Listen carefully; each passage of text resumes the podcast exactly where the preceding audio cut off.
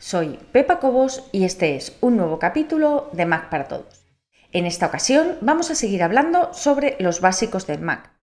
En el capítulo anterior vimos exactamente cómo configurar nuestro dock, por qué algunas aplicaciones tenían debajo un puntito negro, cómo añadir y quitar aplicaciones y cómo añadir carpetas o archivos a la parte derecha del dock y también hablamos sobre el Finder, las funciones del Finder y el menú superior cómo cambiaba el menú superior en función de la aplicación que tuviésemos en primer plano. Hoy vamos a empezar con algunos básicos de funcionamiento un poco más prácticos que tienes que tener en cuenta. Lo primero que te diría es, si acabas de abrir tu Mac por primera vez, si llevas poco tiempo, si no estás muy acostumbrado a su uso, mi consejo principal, que quizá no es el que más oigas por ahí, pero mi consejo principal es instala algún navegador más aparte de Safari. Safari está muy bien, pero en algunas ocasiones puede darte problemas con ciertas webs, sobre todo cuando hablamos de temas oficiales, de firmas digitales y de, bueno, de cosas así. Entonces, ¿cuál es mi consejo? Que tengas, aunque no lo uses, pero que tengas en la recámara algún otro navegador instalado.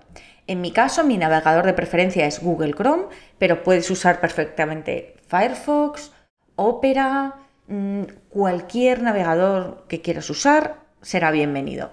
¿Cómo instalas un navegador? ¿O realmente cómo instalas cualquier aplicación? Pues es muy sencillo, lo único que tienes que hacer es abrir, si no tienes nada más que Safari, vamos a hacerlo desde Safari.